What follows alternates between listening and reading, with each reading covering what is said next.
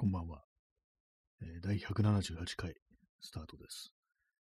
本日は2月の26日、時刻は23時22分です。東京は今日は晴れでした。風がすごい強い日でしたね。気温は、あの、風が強いんでね、ちょっと寒く感じましたけども、そんなに低くはないんじゃないかなと思います。今日13度ですね。昨日と比べて7度上昇しているという、そんな一日でしたね。まあ、日向はね、ちょっと暖かかったんですけども、やっ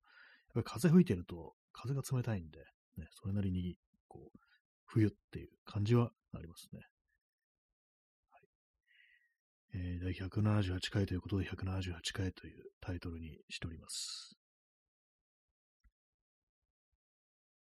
一週間ぐらい前にあのカメラを買い替えたということもあり、こう、今なんかと、なんかこう、慣れようとしている、そんなところですね。大体なんかあの、新しいのを買ものを買った時っていうのは、こう、最初にこう、慣れるっていうね、ことがこう、必要なんですけども、どうも、このカメラってやつは、こう、メーカーが変わると、前なんかね、こう、覚えたこととかが、ちょっと無になるような感じっていうのがあって、まあ、設定とかね、こうメニューとか結構いろいろ違いますから、それもあってね、なんか大体ね、毎回なんかこう面食らうんですけども、まあ、本当はなんか同じやつをね、使い続けた方がいいっていうことは分かってるんですけども、なんかね、こう、ホイホイと、こう、変えてしまうのが私です。178回ね、あの、ーさっきも言っただろうって感じですけども、あの、今日珍しくまだ人が来てないということに、あの、私は少し動揺しています。大体ね、始まるとすぐ人がやってくるっていう感じだったんですけども、今0人ね、無観客ラジオトーク、ね、まあ、あの収録とかはそうなんですけどもね、そんな気にすることでもないですけども、ね、考えてみたら、こう、あれですからね、そんなあの別に、どっちでも同じっちゃ同じなんですよね。一人で喋ってることには変わらないっていう感じで、まあ、ライブだとコメントとかリアルタイムでいただけてると、ね、まあ、そういう違いがありますけども、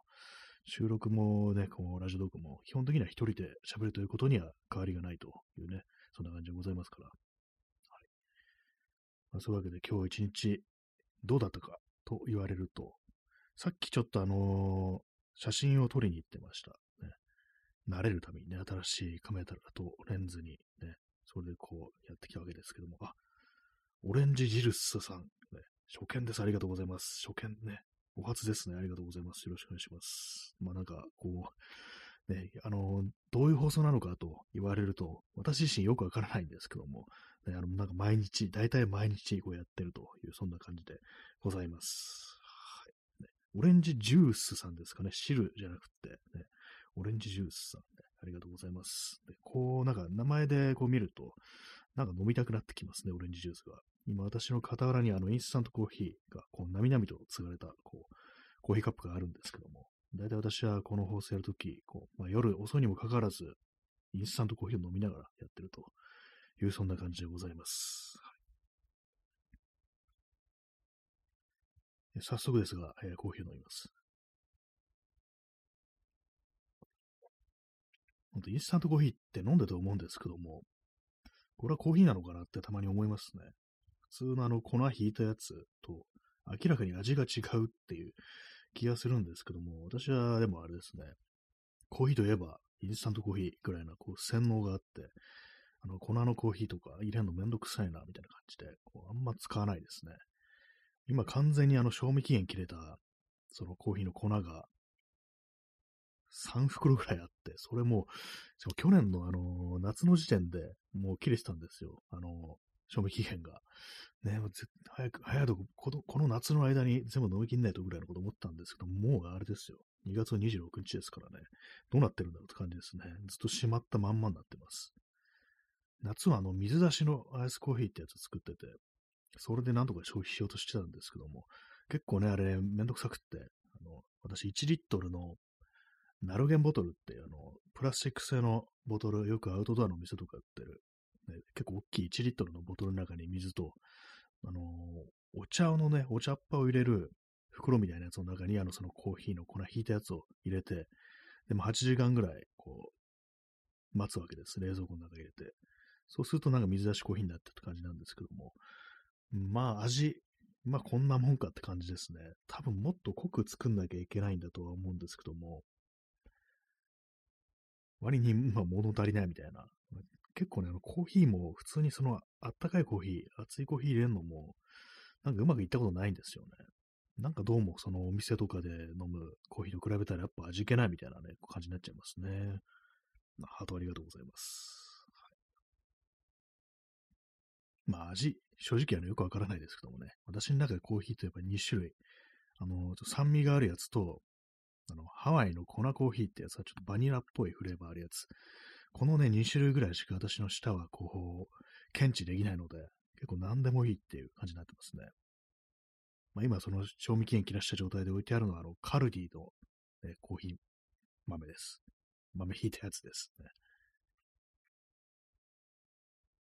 まあでもなんか、あれですよね。あんま癖のない方がいいっていうね、人もいますからね。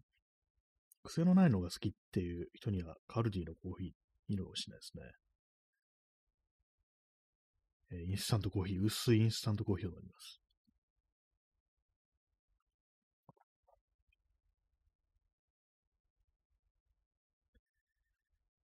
23時28分ですね。2月って確か29日までですね。ウルード氏の場合が28日までなんですよね。いつウルードしちゃったかなんて忘れちゃいましたけども、今年は29日までありますね。でもなんか、損したような気がしますよね。30日、31日がないっていう。ね、たった2日ないだけで、なんか損した気がするっていうね。そんな感じなんですけども。とはいえ、もう3月かという感じで。まあでも週間予報を見てるとそんなに気温が上がるって感じじゃないですね。あの、ちょっと前の東京20度超えた日は一体何だったのかっていうね。あの日なんか T シャツとハーフパンツで過ごせるぐらいの勢いでしたからね。それがなんでまたこんな寒くなってって感じで。まあ寒いとね、気がめりますから、暖かい方がいいという説もありますけども、暑すぎても、ね、厳しいですから、なんか今年あの4月ぐらいからもう暑くなるなんていう、あの予報がどうもあるようなんですけども、一体どうなってしまうのかって感じですね。4月から夏になって、夏になったら、まあ、大体私の中で、あのー、11月前夏ってことになってるんで、4月から11月前夏っていうのはもう、ね、南の島っていう感じですよね。南の島と比べて風もあんまないし、ね、カラッとしてないし、余計辛いみたいな感じになりそうですけどね。えー、オレンジジュースさん、えー、ここ最近ゴールデンウィークには夏ですね。あそうですね、なんかあの、だいたいカッとね、あの晴れてますよね。そう私のね、記憶でもなんかもう去年のゴールデンウィーク、なんかすでに半袖だったような気がするんですよ。で、その時のね、こう、写真残ってて、うん、結構晴れてる、青空ですごい青空みたいな感じ、印象あったんで、多分ね、半袖でしょうね。まあでも5月ぐらいはがなんか私はこう一番こう、いい気候っていうか、気候というか、バランスが取れてるって感じします。ね、他の季節ってなんかこう、暑かったり寒かったりとか、なんか季節の変わり目だったりして、こう、なんかね、こう気分がこう落ちるみたいな感じですけども、5月だけこう唯一、なんかこう、まともっていう気がして、他なんか全部終わってるぐらいの感覚があるんですけども、ね、日本に四季なんかないっていうね、ことはなんか結構私は思って長いんですけども、ね、2期ですね、完全にね、今ね。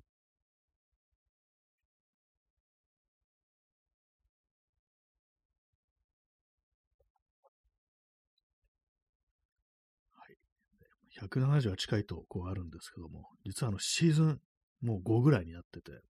あのー、だいぶ長いんですよね。2020年の8月からこの放送やってて、最初はあの収録だったんですけども、途中からのライブもやるようになって、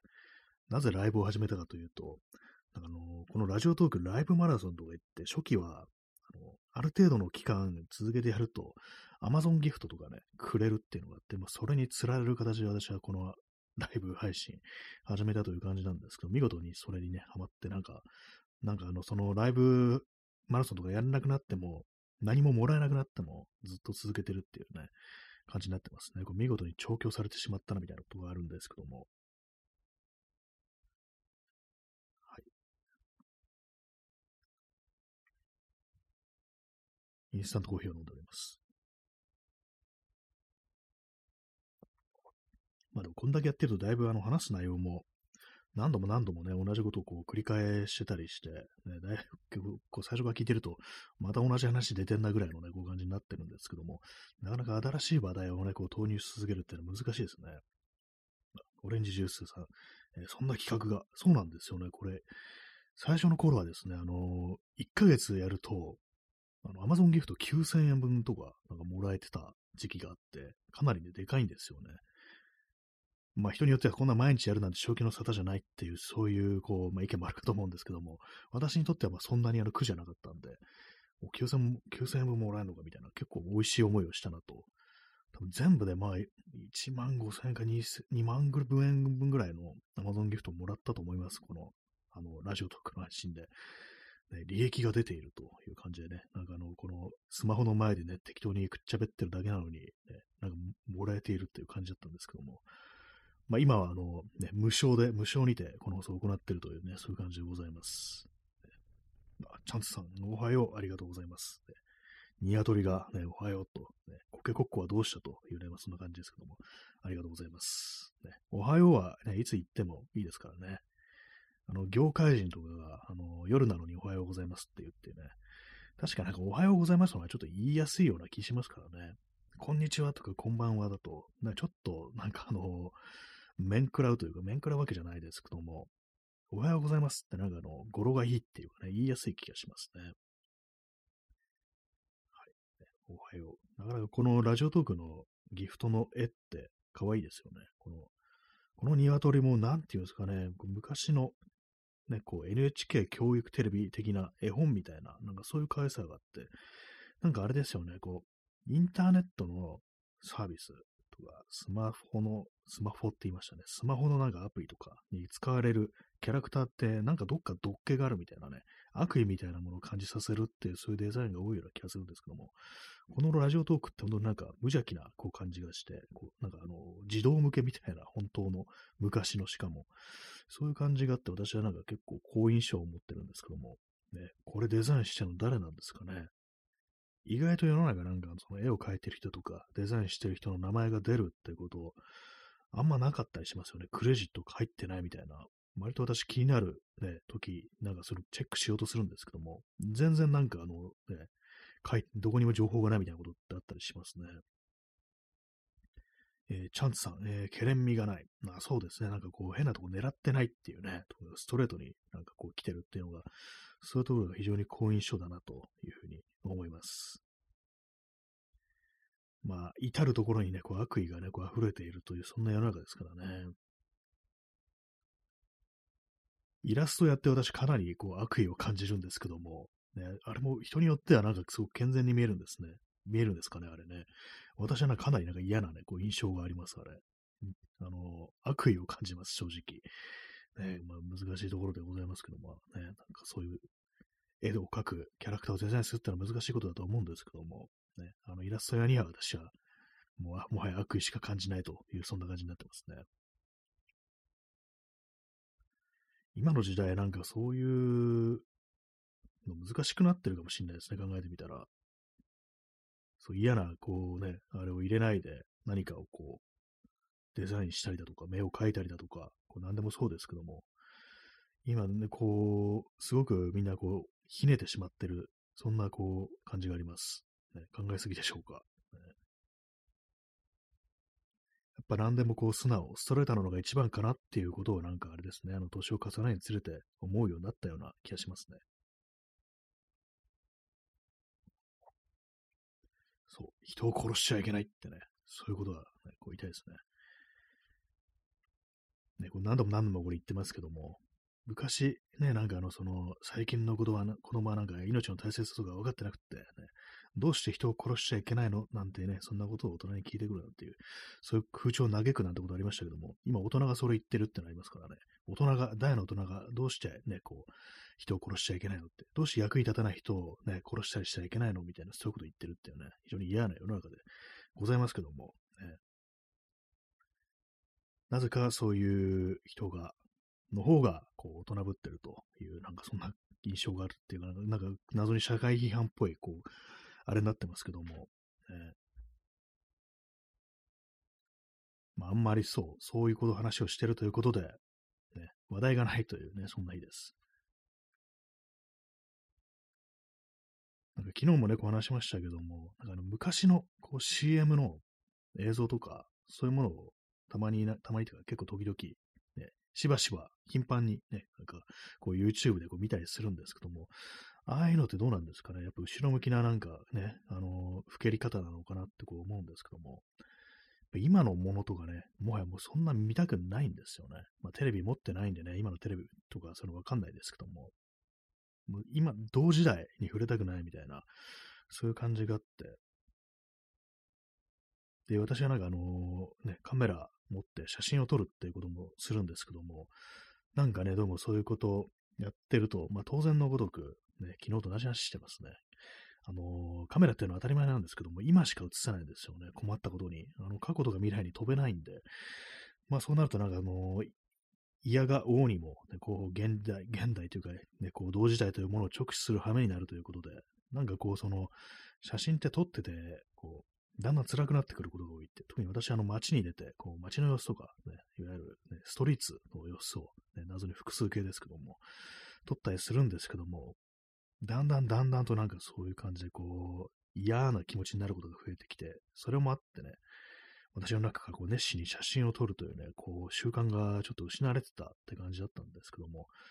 あの、先週ちょっと新しいカメラとレンズをこう買ったということもあり、また再びそこに戻っていこうかななんていうふうに考えているところです。先ほどもちょっとね、外歩きながらこう写真撮ってたりしたんですけども、なかなかこう勘が戻ってこないですね。勘が戻ってこないというか、ね、なんかこう、やることがあんま変わらないみたいな感じになって、やっぱなんかね、こう、昨日も話しましたけども、あの、村上春樹の職業としての小説家っていうこう本をね、こう、今読んでるんですけども、その中にね、なんか書いてあったのが、やっぱあのね、表現をする人っていうのは、自分のスタイルってものを自分の力で更新できなきゃいけないっていう、そういうことを書いてあってて、そっかと思って、ね、私はなんかこう、同じことをね、こうずっとシコシコ、ね、やってればいいぐらいの感じでいたんですけども、ちょっとそれはなんかやっぱ考え直さなければならないかな、みたいなことを思って、まあ、その辺のね、なんかこう自分が同じことを繰り返してないかということに少し自覚的にね、こう、なっていこうかななんて思ってるんですけども、このラジオトークでは毎回毎回同じ話をして、同じ時間に同じ話をして、ね、こう、同じね、こう挨拶をしてっていう感じになっちゃってますね。物事変えるってのはなかなか難しいですからね。自分以外の人間にはなれないという、そういう問題がそもそもこうありますからね。絶対に自分というね、人間のこう檻からは出られないというのがあるんですけども、どうしたらいいでしょうか。ね、雑に聞いてる人に振るっていう感じになってますね。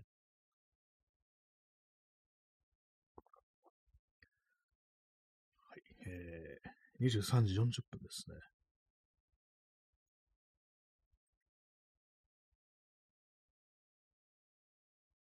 チャンツさん、えー、ここから出してくれ。自分というより。ね、まあ、そうですね。本当出れないんですよね。ここから出してくれとしか、こう言いようがないという感じなんですけども。えー、まあ、なんですかね。こう、出れないですよね。出れない場合なんかそう人を見る、世界を見るっていう、まあ、ことになると思うんですけども、結構なんか、こう、見ないで生きていけるみたいな、そういうのってありますよね、基本的に。ずっとそう勘違いをしたまんま、こう、別に今の人類というものはいけるみたいな、まあ、昔の人もそうだったかもしれないですけども、ね、あの、あれでなんか思い出しました。あの、ビートルズのStrawberry Fields Forever って曲で、ね、Living is easy with eyes closed ってね、目を閉じれば人生なんて簡単っていうね、なんかそういう歌詞があったなってことを今急に思い出したんですけども、ね、そういうことなのかもしれないですよね。インスタントコーヒーを飲みます。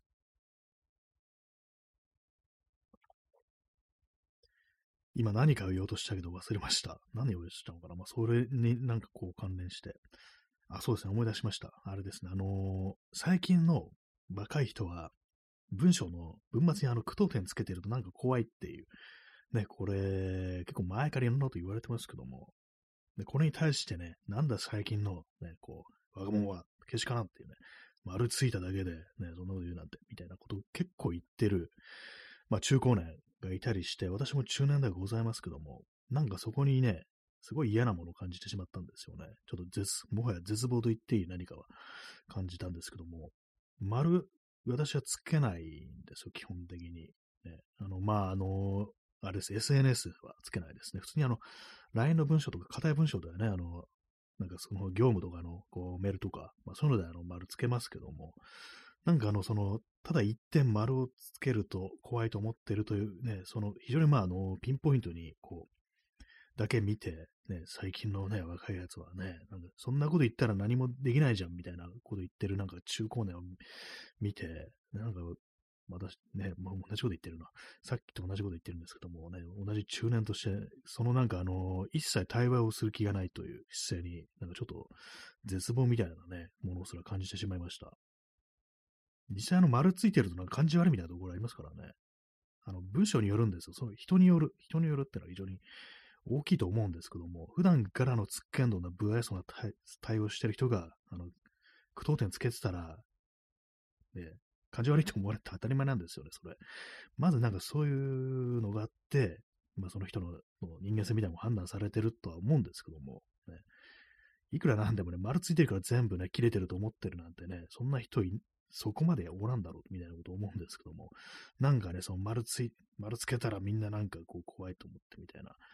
えー、なんかその雑ななんかその認識みたいなものが非常になんか嫌だなと思って、結構少なくない、こう、ね、こう人数が、こう、ね、丸をつけるという、丸をつけると怖いという若者に対して、ね、なんかけしからんみたいな、ね、ことを言ってるっていうね、なんか嫌な風景だなと思いましたね、あれはね。ま、P さん、出遅れました。ありがとうございます。22分、ね。カウントするなって、カウントっていうか、あの、その、出席時間みたいなのをね、言ってますね。えー、P さん、カタカタ。ありがとうございます。パソコンを叩いてる、ね、このメガネをかけた、これは少年なんでしょうか、ね、ギフトいただきましてありがとうございます。ノートパソコンですね。アップル風のノートパソコンですね。はい。まあ、そんなわけで、句読点をつけるつけないで、ね、なんかあの、こう、あだこうだ言ってるの風景、嫌だなと思ったという、ちょっと私の中でもね、あの言葉になってないんですけども、ね、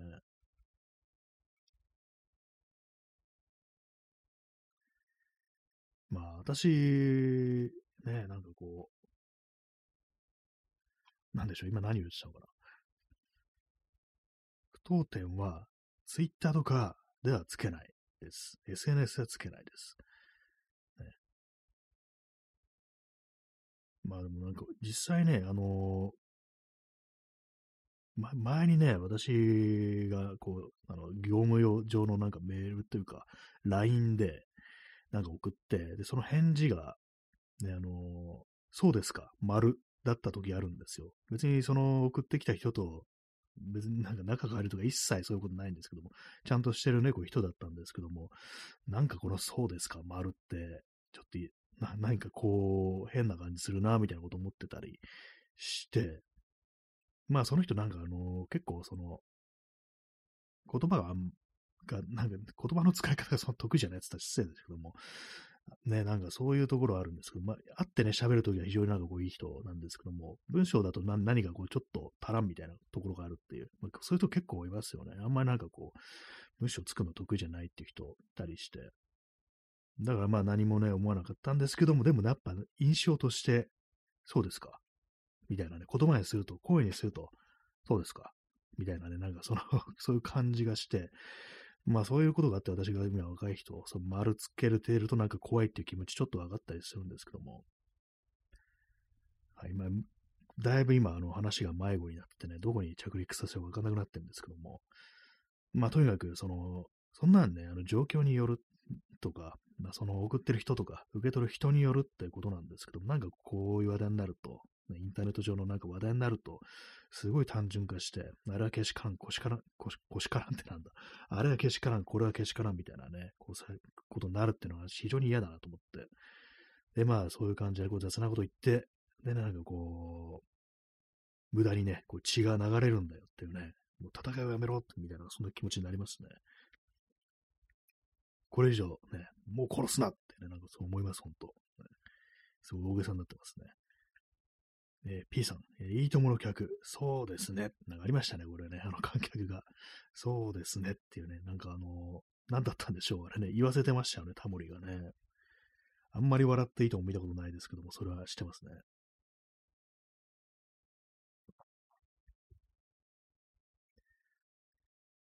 なんかあのー、結構ね、あのー、業務上のメールとかでびっくりマークつけてくる人、ね。私は好きですね。あのびっくりマーク。なんかあの、気持ち入ってるなと思ってね、なんかあの、かなり好きなんですけども、あれも、ああいうのもなんか嫌がる人は嫌がるのかなっていうね、なんかでっかい声出してるみたいな、そういう印象を持つ人もいるのかもしれないですね。なんかあの元気よくね、びっくりマークつけてくる感じ、私は結構好きですね。なんか、句読点うんぬんの話からね、どこに行こうとしてるのかわかんなくなってますけども、でもなんか本当思うのがなんかこう、何でも単純化して、ね、なんかこう捉えるっていうのが、こうね、なんかこう、よく見られて、それもなんか自分たちが若い時には、なんかこうね、どうせお前ら若いのはどうだこうだとか言われてきて嫌な思いをしたであろう、今のこう中年が、こう若い人がこう丸つけてるとなんかこうやって言っただけで、なんだそのぐらいでというね、そんなこと言ったら何もできないじゃんというね、まあそういうような感じになってるのが非常になんかこう私も同じ中年としてちょっと失望を禁じ得ないみたいなこう感じになってしまいましたね。まあね、これもそうですか、丸という話なんですけども。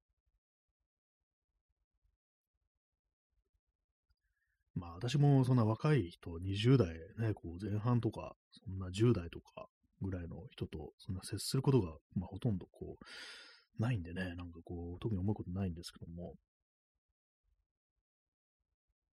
なんか他にもね、なんかあのー、挨拶をしても帰ってこないみたいな、それもあのー、直でね、あの同じ仕事場の人だとか、知ってる人だとか、そういうわけでもない、あのー、なんか、ちょっと出入りするようなところで、まあ、顔を合わせるんで、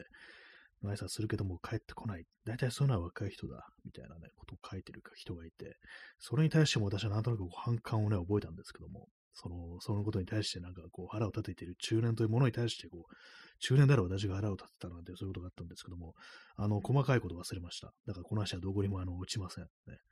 はい。覚えておけよという話ですよね。日々いろんなことを思いつつ、ね、本当なんか秒速で忘れていくんで、このラジオトークで話せるぐらいのネタにならないっていうのが、まあよく、こうありますね。23時50分です。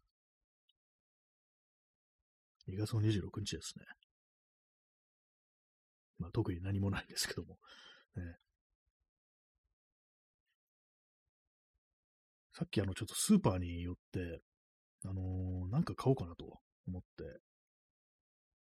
インスタントラーメンでも買おうかなと。急に私そういう風になるときあるんです。よ。カップラーメンね、ああいうもの買おうかなと思うときあるんですけども、なんか今日あれですね、急に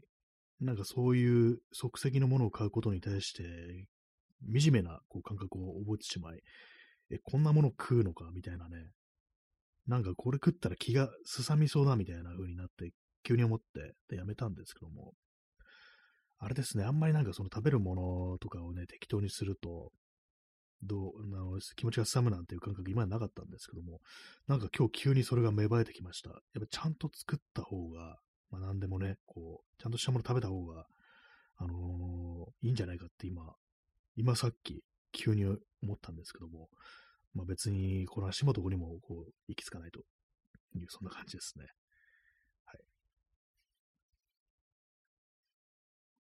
残り1本を切っております。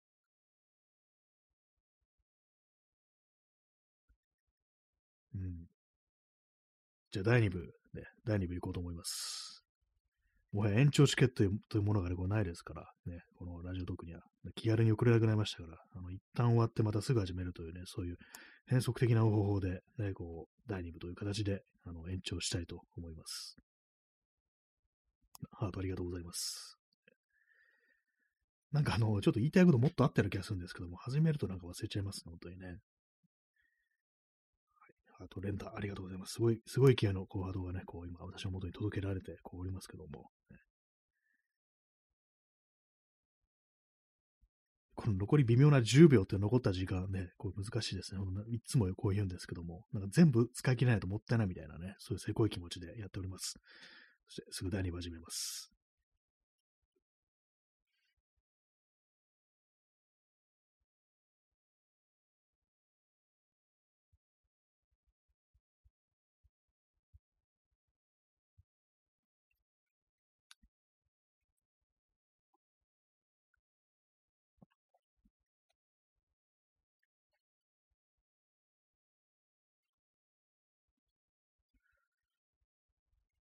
えー、第2部開始しました。ま、P さん、ただいま、ありがとうございます。ね。さっきの今でね、ただいまって、一旦ドアを開けて、ね、まだ入ってくるという感じでありがとうございます。はい。ね、そう、さっき、そう、スーパーに行って、まあ、さっきと言っても1時間以上前なんですけども、行って、急になんかね、こうやめましたね。やっぱなんかあのー、独特の感じってありますよね。何かこの、インスタントコーナーとか、まあ、スーパーの空気みたいなものって、結構ね、今まであんま気にしたことなかったなかったんですけども、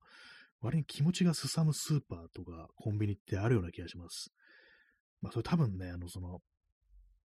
店によってというか、店舗の立地みたいなところが結構変わってくると思うんですけども、私のね、よく行く100円ローソン、ね、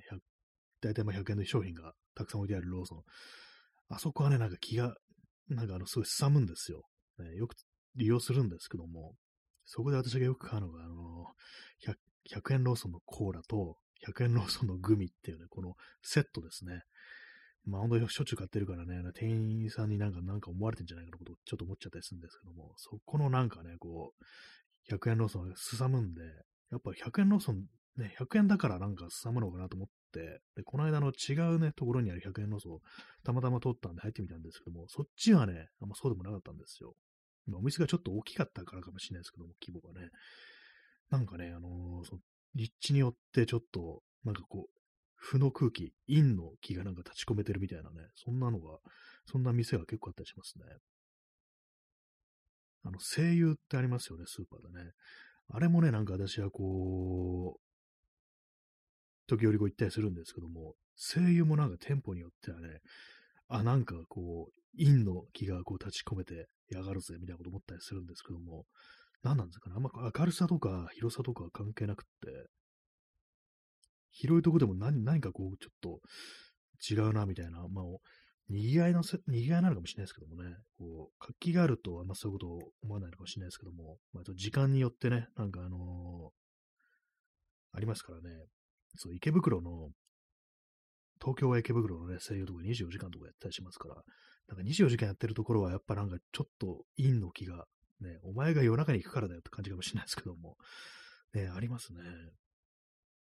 ね、P さん、立地、点々点。ね、そうですね。あの、よく、地形とか、谷底とかね、あとなんかこう、水脈の上にあるみたいな、そういう感じだと、何かこう、じめっとした空気漂ってるみたいな、そんな話って聞きませんかね？よくなんか心霊スポットとかで、よく幽霊が出るのがなんかあの、水脈の上になんか出るみたいな、そんなね、なんかあのー、お話はあったりしますけども、オカルトの話ですけども、なんかやっぱりね、感じたりしますね。街歩いてて、あの、他人のところに位置するような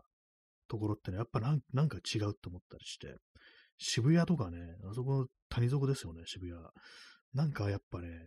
あそこ陰の、陰のね、気が立ち込めてるって思ったりして、結構あの文化的なこう街であるということでいろんな思い出ある人、ね、渋谷におられるかと思うんですけども、私はなんかちょっと苦手なんですよ。あそこ、渋谷。ね、え P さん、オカルトでおなじみ、龍脈。なんかありますね、龍脈。よくわかんないんですけど、時折聞きますけども、ね、彼うさんくさいこう感じですよね。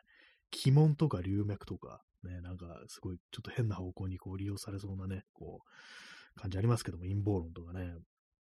でもなんかその水辺っていうかね、こう谷っていうのはなんかやっぱなんか、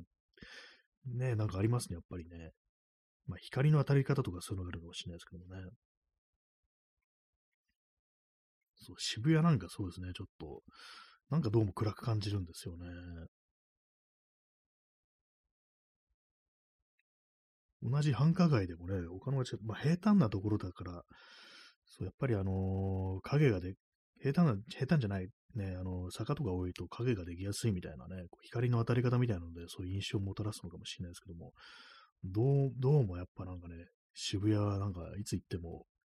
気持ちが明るくならない街だなっていう、そういう印象ありますね。気持ちが明るくなる街って何でしょう、やっぱ海辺なのかなって思いますね。まあ、やっぱ単に光の問題っていうね、こう可能性もありますね。は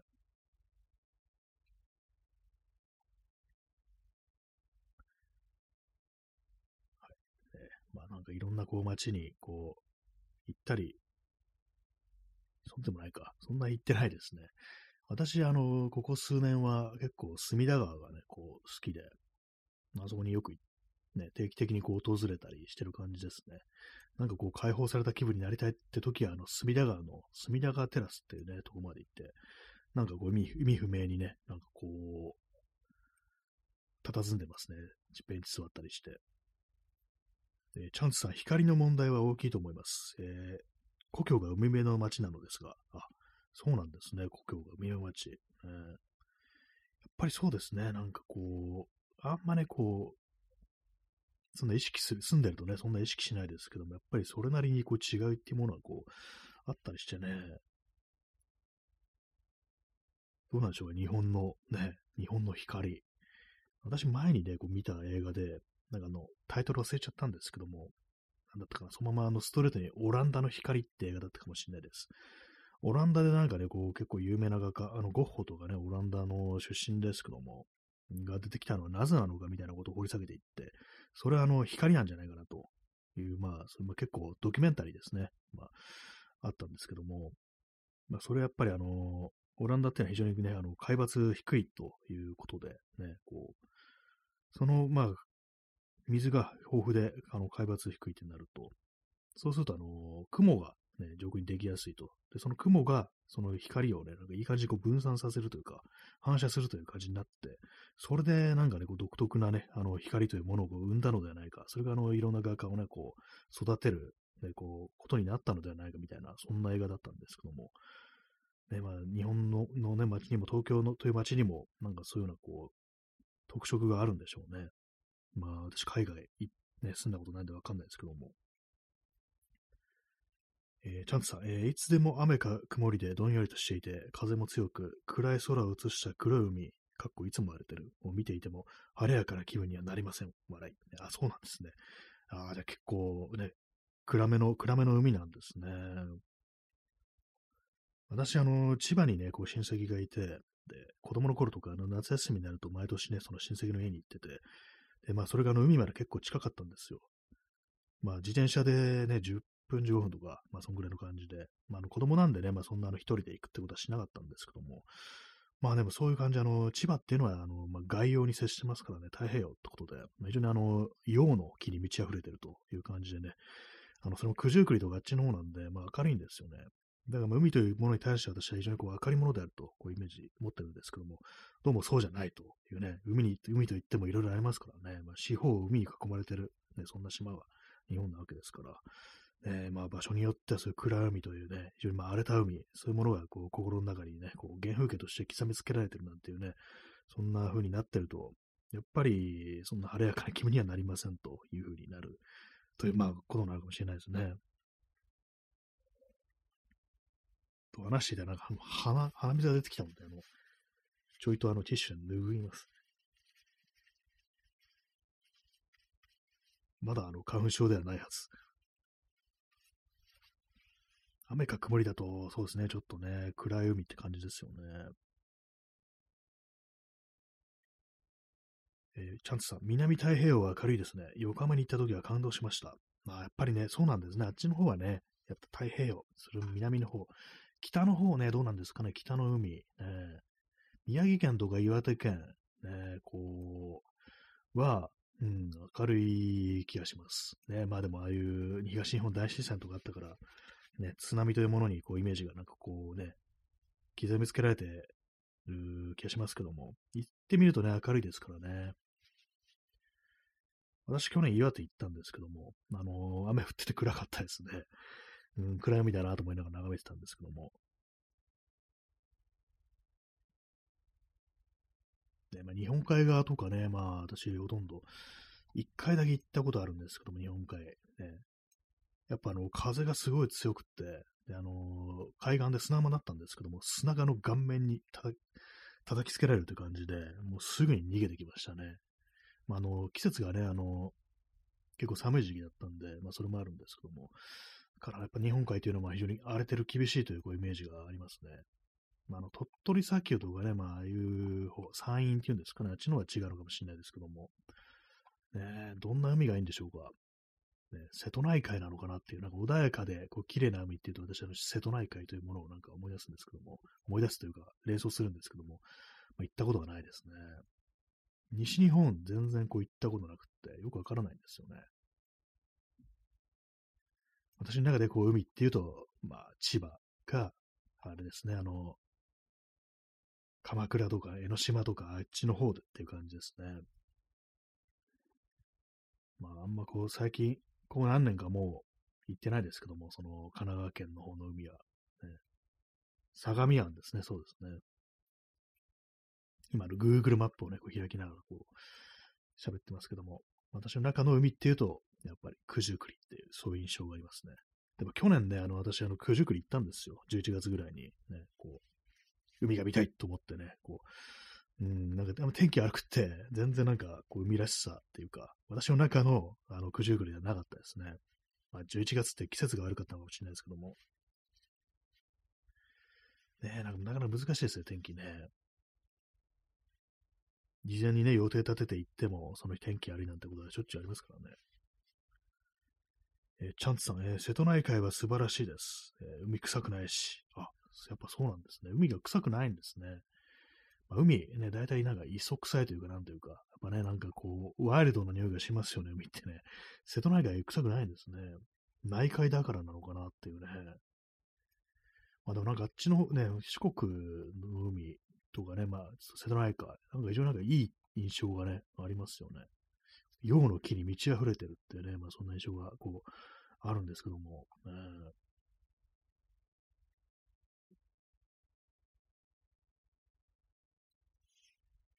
まあ、臭い海もね、なかなかこう味わいというものがこうありますけども、ね、外国の海はちょっと知らないんでわかんないですね。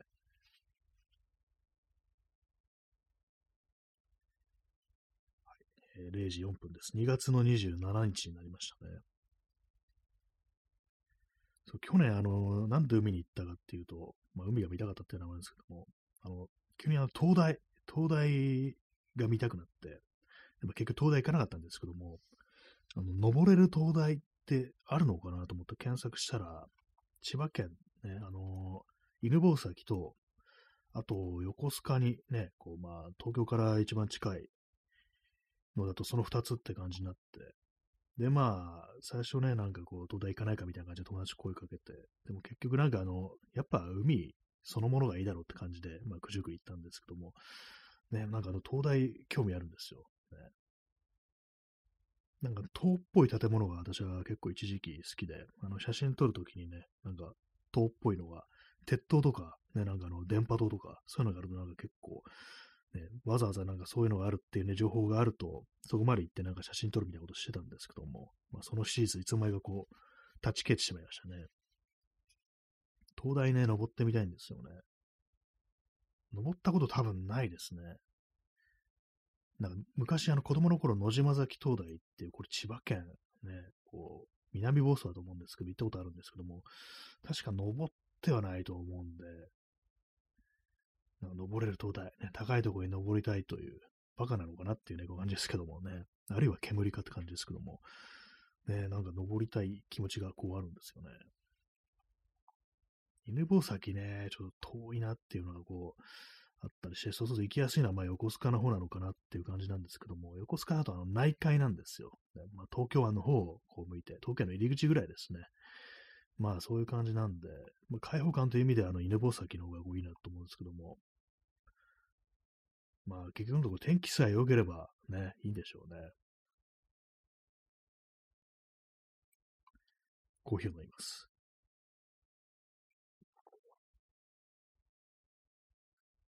まあ高いところに登りたいだけなのかもしれないですね。去年なんかあの、去年の今ぐらいの時期に、急にあの、都庁、新宿にあるね、あの東京都庁、あそこの展望室に、こう、なんなんか何度も行くっていう時期があったんですけども、フラット。ね、今なんか全然そういうとこ行ってないですね。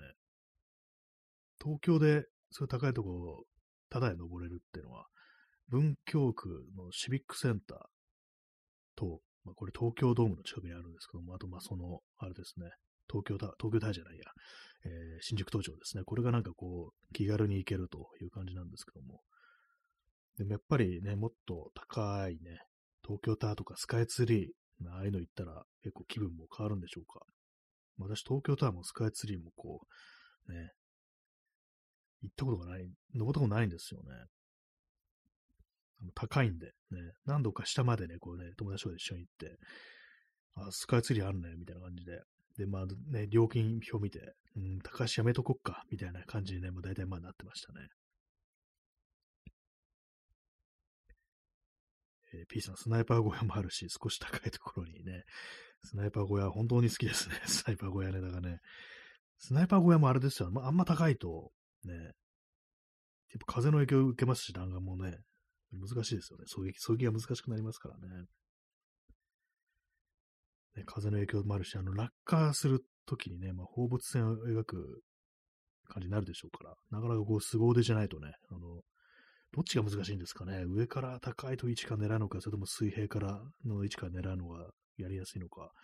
ね、私、狙撃したことないんでわかんないですけども、ね、銃撃ったことないよって感じですけども、ね、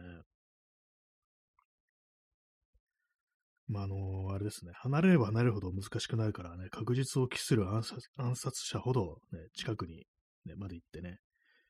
あの、映って話をなんかしてましたね、あの、レオンっていう映画でね、リュック・ベッソンの。ね、今見るとなんかやばい映画だなって思いますけどもね、ロリコンだなっていうね、感じの、ちょっと危ない感じのこう映画になってますけども、ね、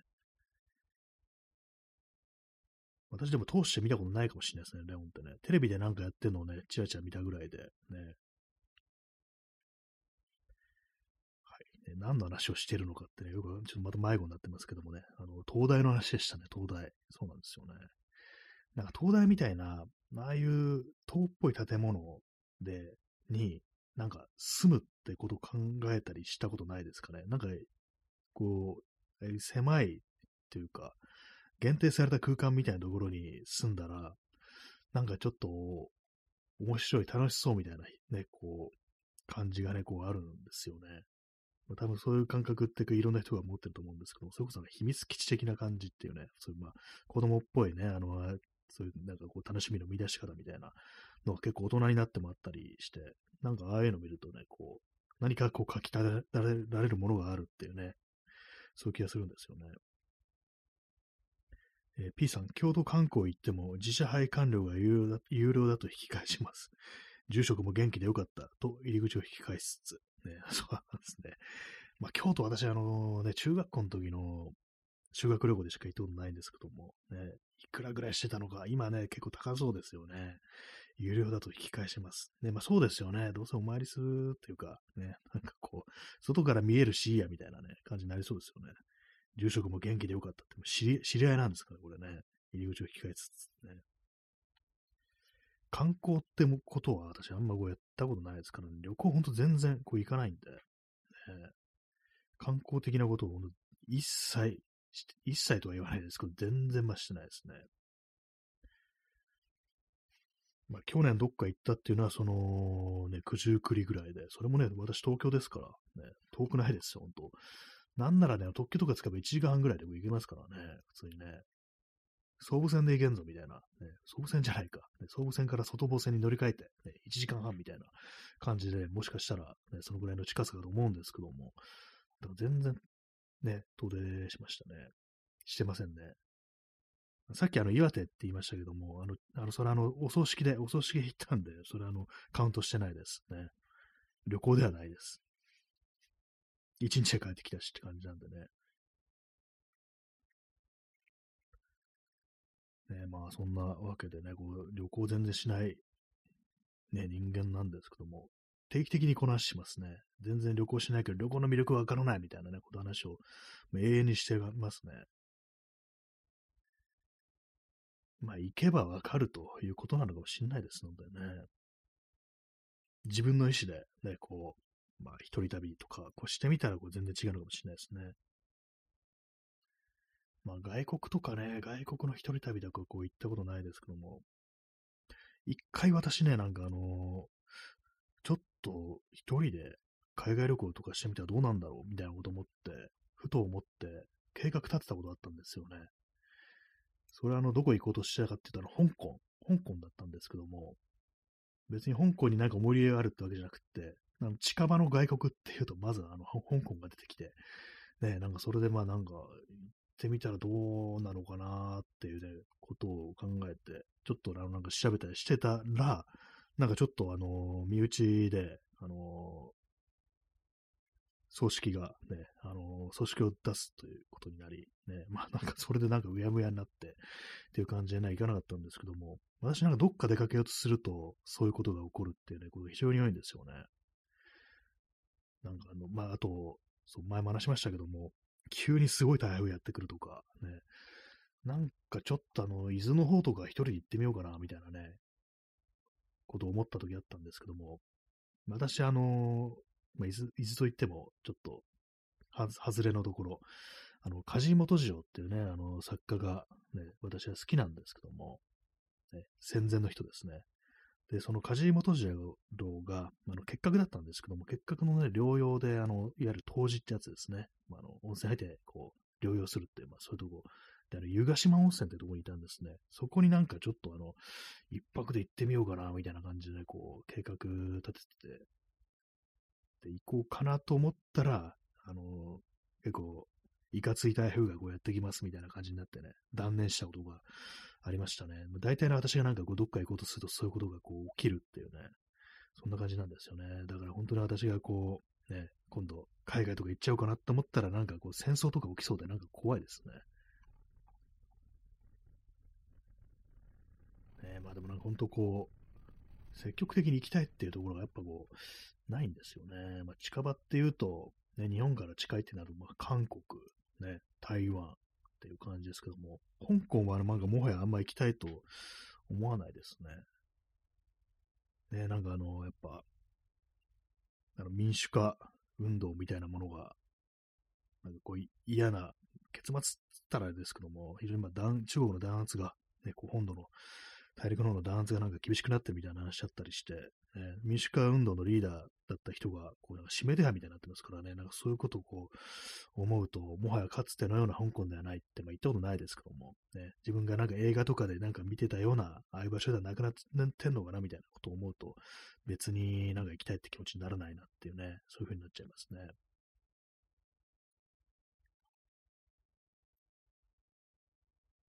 まあ今地図見ると香港って結構遠いですね。なんかね。こんな遠かったんだって思っちゃいました。台湾院とか、台湾より遠いんですね。で、韓国ってやっぱ近いですね、すごくね。これね。2時間ぐらいで行けるんですよね、韓国ってね。まあ、韓国私よく知らないんで、ね、こう、特に思い入れのあるという、こう、場所がないんですけども、ね、まあ映画とかでね、なんかこう、映画とかでなんか触れるぐらいのね、街の景色みたいなものはそれしかないんですけどもね。まあ、こんだけ近いと、まあ確かにね、こう、行きやすいだろうなって感じがしますね。まさしくお隣って感じですね、韓国ってね。まあ、あのね、あの、カラフトとかもそうかもしれないですけどもね、近いといえばね。コーヒーを飲みます。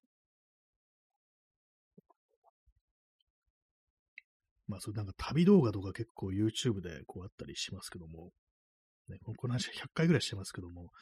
あれですよね、ほんとこう、映像が綺麗すぎて、うん、旅情がかき立てられないっていう、そういう問題が私の中であります。ね、こう、いや、その映像で見ると、今もう非常になんかあのクリアな高精細な、ね、画像というものがこう、動画というものが撮れますから、本当に行ったような気分になって、行ってもなんか、まあ、まさしくこんな感じなんだろうなっていう、まあ、ネタバレしてる気分になって、ね、逆になんかああいうの見てると、旅情とか感じられなくなりそうっていうふうにね、私は思いますね。まあ、P さんね、飛行機で映画一本見終われない距離。あ、じゃあもう2時間切るぐらいの感じだったりするんですかね。結構、そんな不思議な感じしそうですね。なんかあんまりなんかそのね、長いことをこうね、その飛行機とか乗ってないのに、今自分外国にいるんだよなってなるとね、ちょっと感覚狂いそうですね。普通になんかあの、新幹線とか使ってどっか出かけるよりも、ね、飛行機とかで韓国行った方が、ね、こう、大阪行くより早いじゃんみたいな感じで、でもなんかね、こう、なんか感覚的には自分はなんかまだこう名古屋とかにいるんじゃないかみたいなね、こう、その体の感覚ではそうなのに、ね、実際にはこう、外国にいると、ね、海隔てた、ね、外国にいると考えて、ね、非常に不思議な気持ちになりそうな感じですね。